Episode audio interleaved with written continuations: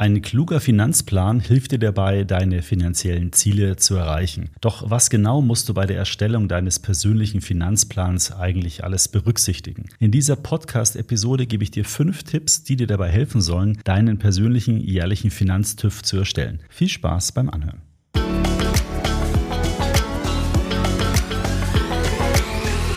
Ich habe ja hier im Podcast schon oft darüber gesprochen, warum es so wichtig ist, einen Finanzplan zu haben. Denn ein guter Plan hilft dir dabei, deine langfristigen Ziele zu definieren und dann auch Schritt für Schritt darauf hinzuarbeiten. Und wenn du dann noch deinen Plan jährlich überprüfst und den Fortschritt siehst, dann gibt es dir zusätzlich nochmal gleich eine Menge Motivation. Heute möchte ich dir fünf Tipps vorstellen, die du bei der Erstellung deines Finanzplans berücksichtigen solltest. Ich glaube, das sind wirklich die fünf Punkte, die du abarbeiten musst, um deinen Plan zu erstellen. Fangen wir mal mit dem ersten Tipp an. Erstelle deine Vermögensbilanz. Das klingt natürlich irgendwie banal, aber es ist trotzdem total wichtig, dass du dir einfach mal einen Überblick über deine Finanzen verschaffst. Also erstell dir eine Liste mit allen Vermögenswerten, die du hast. Also alle Sparkonten, alle Tagesgeldkonten, Depots, vielleicht Renten oder Lebensversicherungen, Mietkautionskonten, Bausparer, Immobilien oder sonstige Wertgegenstände, wenn du zum Beispiel irgendwie besonderen Schmuck oder Gold hast. Diese Aufstellung benötigst du, um dir einfach mal bewusst darüber zu sein, wie viel Vermögen hast du denn heute eigentlich. Und auf der anderen Seite deiner Vermögensbilanz, da musst du natürlich dann auch deine finanziellen Verpflichtungen zusammenschreiben. Also hast du irgendwelche Kredite, Ratenkredite, sonstige Zahlungsverpflichtungen, die in den kommenden Jahren vielleicht schon feststehen, beispielsweise eine Reise, die du planst oder irgendeine Renovierung, die du durchführen musst. All das muss in deine Vermögensbilanz mit reingenommen werden, weil es ja alles Verbindlichkeiten sind, die du immer in Kombination zu deinem Vermögen auch sehen musst. Am Ende dieser Zusammenstellung saldierst du beide Bereiche und ziehst dann von deinem Vermögen die Schulden ab und so Gott will, bleibt dann da etwas Positives übrig.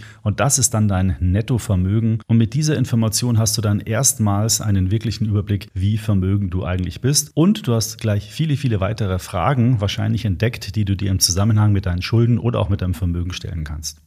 Der zweite Tipp, den ich dir geben möchte, ist das Thema setze dir finanzielle Ziele. Auch das ist eigentlich banal. Ich meine, man setzt sich im Leben ja immer irgendwelche Ziele. Man setzt sich vielleicht das Ziel, eine Familie zu gründen. Man setzt sich das Ziel, irgendwie einen bestimmten Job mal zu erreichen. Aber bei dem Thema finanziellen Zielen, das lässt man oftmals so nebenbei links liegen. Und das ist ein großer Fehler, denn du musst dir natürlich auch bewusst darüber werden, was sind denn überhaupt die finanziellen Ziele? Also zum Beispiel, was für ein Vermögen möchtest du in zehn Jahren haben? Oder hast du einen Kredit, der zu einem bestimmten Termin abgezahlt werden soll, Schrägstrich muss? Oder möchtest du vielleicht dir 3000 Euro für eine Reise in fünf Jahren ansparen? Das sind alles finanzielle Ziele und sich darüber bewusst zu machen, dass die existieren, das ermöglicht dich und versetzt dich erst in die Lage, auch wirklich an der Erreichung dieser Ziele zu arbeiten. Und das größte Ziel, was wahrscheinlich die meisten von uns haben, ist ja das Ziel, im Alter genug Geld zu haben. Also wie schließt du deine Rentenlücke? Und all diese Ziele und wie du da hinkommst, das kann man mit Rechnern berechnen. Wir bei uns auf der Webseite extraetf.com haben wir auch eine Menge Finanzrechner, wo du zum Beispiel genau ausrechnen kannst, wie hoch wird deine Rentenlücke sein und beispielsweise, wie viel musst du heute sparen, um diese Rentenlücke dann entsprechend zu schließen. Den Link zu unseren Finanzrechner, den packe ich dir auf jeden Fall schon mal in die Show Notes. So, und wenn du jetzt deine Finanzziele definiert hast, dann kannst du daraus auch die Beträge ableiten, die du benötigst, um dich zu deinem Ziel zu bringen. Und das setzt dich jetzt wieder in die Lage, überhaupt abzuschätzen, ob du mit deinem gegebenen Budget, also zum Beispiel mit deinem Gehalt und mit der Lücke, die von deinem Gehalt zu den Ausgaben übrig bleibt, ob du das überhaupt erreichen kannst. Beispiel, wenn deine monatliche Sparquote 100 Euro beträgt, mehr kannst du momentan nicht sparen. Du brauchst für dein Ziel, was du dir gesetzt hast, aber 300 Euro. Dann hast du jetzt damit die Information, dass du dein Ziel so nie erreichen wirst. Aber jetzt gibt es auch wieder verschiedene Optionen, weil du könntest jetzt zum Beispiel sagen, okay, ich brauche die 300 Euro. Das schaffe ich momentan nicht. Jetzt setze ich alles dran, um in den nächsten ein, zwei Jahren vielleicht eine Gehaltserhöhung zu bekommen. Dann bin ich in der Lage, mein Ziel zu erreichen. Und dann fange ich halt vielleicht ein bisschen später an. Aber ich bin dann wieder auf dem Weg, dieses Ziel, was ich definiert habe, zu erreichen. Und nur das Bewusstsein und nur das Setzen von Zielen und das Bewusstsein, was du dafür tun musst, um diese Ziele zu erreichen, nur das versetzt dich überhaupt in die Lage, darüber nachzudenken, wie du die erzielst und was du dafür tun musst, um die Ziele zu erreichen. Deswegen ist es eben so wichtig. Der dritte Tipp ist, dass du bestehende Altersvorsorgeverträge überprüfst. Das ist auch ein sehr wichtiger Punkt, denn bei vielen läuft es doch so ab. Man fängt irgendwie eine Ausbildung an, man fängt an zu arbeiten, dann kommt irgendwann mal ein Versicherungsvertreter um die Ecke und du wirst vollgeladen mit irgendwelchen Altersvorsorgeverträgen. Und die mögen ja gar nicht schlecht sein, aber du solltest dir, wenn du dir schon jetzt Gedanken machst über deine finanzielle Zukunft, dann solltest du dir auf jeden Fall nochmal diese Verträge anschauen. Du hast ja eh festgestellt, dass du sie hast, weil du hast in deine Vermögensbilanz ja mit eingebaut und dann schaust du dir bitte jetzt nochmal diese ganzen Verträge an und überprüfst, welche laufenden Kosten die haben. Was ist denn das eigentlich für ein Vertrag? Was kommt denn da mal raus und wie realistisch ist es denn, dass es da rauskommt? Denn alle diese Informationen solltest du genau und kritisch hinterfragen, denn wenn dabei rauskommt, der Vertrag hat viel zu hohe laufende Kosten, dann mag es halt sinnvoll sein, den lieber aufzulösen oder stillzulegen und eine neue Geldanlage mit besseren Konditionen zu beginnen. Und deswegen prüf da bitte unbedingt deine ganzen Altersvorsorgeverträge, sofern du welche hast.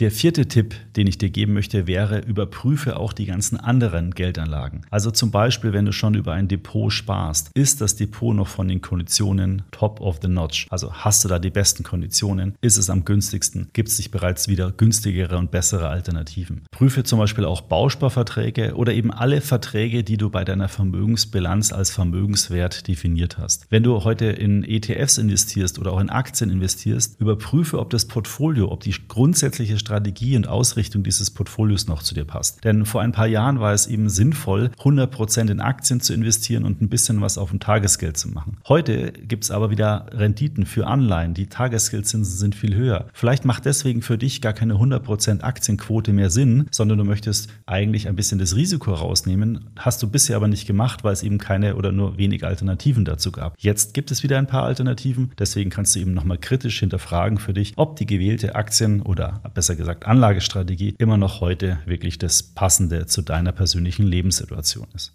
Zum Thema Brokerwechsel und was man da Geld sparen kann, habe ich ja vor ein paar Wochen auch schon mal eine Podcast-Episode dazu gemacht. Die kannst du dir ja vielleicht jetzt dann im Anschluss nochmal anhören, denn da erkläre ich dir nämlich nochmal genau, was für Sparpotenziale möglich sind. Nur so eins nochmal vorweg gesagt. In dieser Podcast-Episode habe ich einen Vergleich gemacht von einem Wechsel von der Comdirect zu Trade Republic. Und in diesem Beispiel konntest du über 96 Prozent der Gebühren sparen. Also du siehst, was da für Möglichkeiten drin sind, wirklich Kosten bei deiner Geldanlage zu sparen. Und beim fünften Tipp geht es darum, dein Portfolio wieder auf die richtige Basis zu stellen. Hier geht es jetzt nicht um die allgemeine Anlagestrategie, ob die noch zu deiner Lebenssituation passt, sondern schau tief in dein Portfolio. Sind da irgendwelche Risiken enthalten? Klumpenrisiken beispielsweise, die du ja mit unserem Finanzmanager erkennen kannst. Sind da irgendwelche Lücken oder Übergewichte? Also beispielsweise ist immer noch so ein hoher USA-Anteil vorhanden oder hast du eine hohe Gewichtung in Technologieaktien oder bist du gar nicht in Schwellenländern investiert? Also laut Lauter solche Fragen solltest du dir dann zu deinem Portfolio stellen. Ist es vielleicht auch inzwischen zu komplex geworden? Also hast du vielleicht ein paar Themen-ETFs reingekauft, hast ein paar Aktien reingekauft, hast jetzt viele Dubletten in deinem Portfolio, weil in den ETFs und in den Aktien, die du hast, die gleichen Werte enthalten sind. Also all diese Themen solltest du dir anschauen, kritisch hinterfragen und dann deine Schlüsse daraus ziehen. Und natürlich solltest du mindestens einmal im Jahr ein Rebalancing durchführen. Auch dazu habe ich ja eine Podcast-Episode gemacht. Also kümmere dich um dein Portfolio, pflege es. Es ist die Basis und die Grundlage für die Erreichung deiner finanziellen Ziele.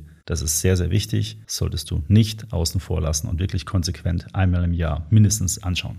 So, das waren schon die fünf Tipps für deinen jährlichen Finanzcheck. Also nochmal kurz zusammengefasst. Erstens, erstelle eine Vermögensbilanz mit allen Vermögenswerten und mit allen Finanzverpflichtungen, also Schulden. Zweitens, setze dir finanzielle Ziele, denn nur wenn du dir Ziele setzt, kannst du auch an der Erfüllung und der Erreichung deiner Ziele arbeiten. Wenn du das vollkommen planlos machst, ist es sehr wahrscheinlich, dass du die Ziele, die du hast, nie erreichen wirst. Drittens, schau deine ganzen Altersvorsorgeverträge an. Sind die noch richtig? Sind die von den Gebühren her in Ordnung? Passen die noch zu deinen finanziellen Zielen? Mach das Gleiche dann mit deinen anderen Geldanlageverträgen, also Bausparer. Passt dein Broker noch zu dir? Sind da die Gebühren in Ordnung? Gibt es mittlerweile bessere Alternativen? Und der letzte Punkt ist dann die Überprüfung deines Portfolios. Also stimmt die Struktur noch? Muss es noch irgendwie modifiziert werden? Also du solltest mindestens einmal im Jahr auf jeden Fall ein Rebalancing durchführen. Es gibt übrigens nicht den perfekten Finanzcheck. Es geht aus meiner Sicht wirklich vielmehr darum, sich mindestens einmal im Jahr aktiv mit der finanziellen Situation zu beschäftigen, auch mal in das neue Jahr reinzuschauen. Sind da irgendwelche Themen, die ich heute schon weiß, auf die ich mich vorbereiten kann? Dabei entdeckst du unter Umständen einige Punkte, wo es Handlungsbedarf gibt und du kannst dann auf diese Punkte, selbst wenn es nicht jetzt sofort änderst, geplant und gezielt darauf reagieren.